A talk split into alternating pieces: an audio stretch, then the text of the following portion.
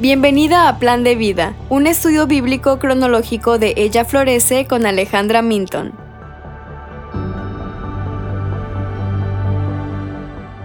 Hoy estaremos comenzando el libro de Éxodo, viendo los primeros tres capítulos.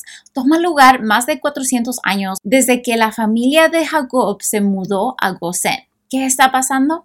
En el capítulo 1 nos llega un recordatorio de que Jacob y sus hijos viajaron a Egipto y se nos dice que se multiplicaron y que había muchos israelitas en Egipto. Se ha cumplido la promesa de que la descendencia de Abraham sería fecunda y multiplicada. Luego se nos dice que un nuevo rey, Faraón, sube al poder y no sabía todo lo que José había hecho por Egipto. Debido a la gran cantidad de israelitas en Egipto, estimado en más de 2 millones en este momento, la nación de Israel se convirtió en una amenaza para Egipto. Por lo tanto, creían que esclavizarlos aliviaría la amenaza. Las parteras hebreas tenían instrucciones de matar a cualquier hijo nacido de los israelitas, pero debido a que temían a Dios más que a Faraón, no lo hicieron. En el capítulo 2, un hombre de la casa de Leví se casa con una mujer levita y tiene un hijo. La madre esconde al bebé hasta que no puede. Ella lo pone en una canasta y lo pone en el río.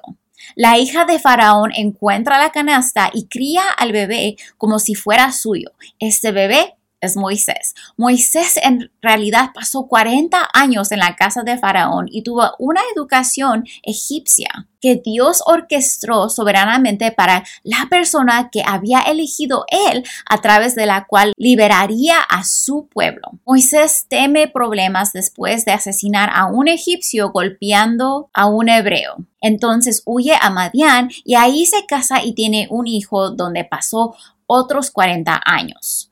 Se nos dice al final de este capítulo que el pueblo de Israel gimió a causa de su esclavitud y Dios los escuchó.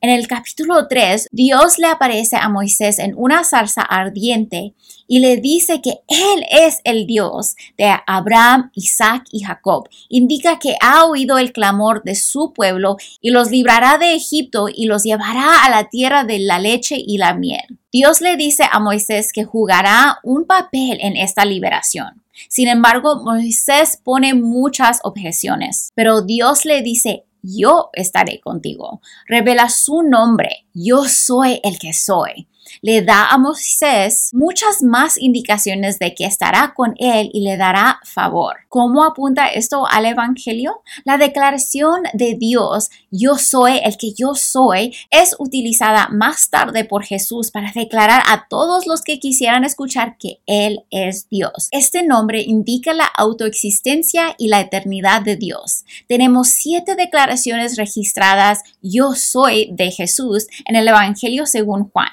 Dice, yo soy el pan de la vida, yo soy la luz del mundo, yo soy la puerta, yo soy el buen pastor, yo soy la resurrección y la vida. Yo soy el camino, la verdad y la vida. Yo soy la vida verdadera. Cuando Moisés cuestiona e incluso más tarde se opone a ser usado por Dios para liberar a su pueblo de Egipto, Dios responde con recordatorios y promesas a Moisés de que estará con él.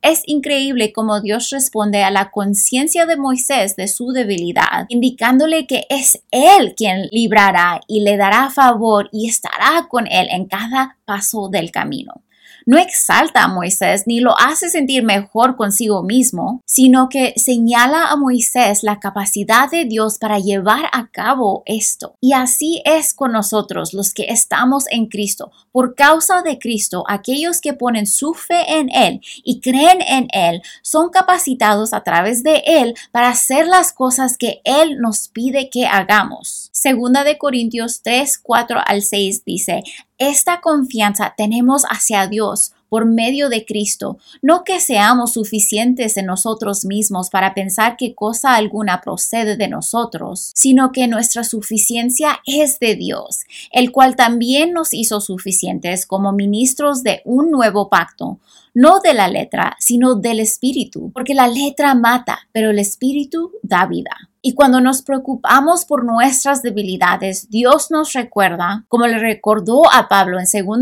Corintios 12, 9 al 10, y Él me ha dicho, te basta mi gracia, pues mi poder se perfecciona en la debilidad. Por tanto, con muchísimo gusto me gloriaré más bien en mis debilidades para que el poder de Cristo more en mí. Por eso me complazco en las debilidades, en insultos, en privaciones, en persecuciones y en angustias por amor a Cristo. Porque cuando soy débil, entonces soy fuerte. Aquí hay algunas preguntas para que reflexiones sobre lo que leíste hoy cómo la fe y el temor de las parteras en el Señor te desafían a obedecer a Dios sobre cualquier cosa que vaya en contra de su palabra. Antes de que Moisés sea llamado a liberar a su pueblo de Egipto, pasa 40 años recibiendo una educación egipcia y 40 años trabajando como pastor.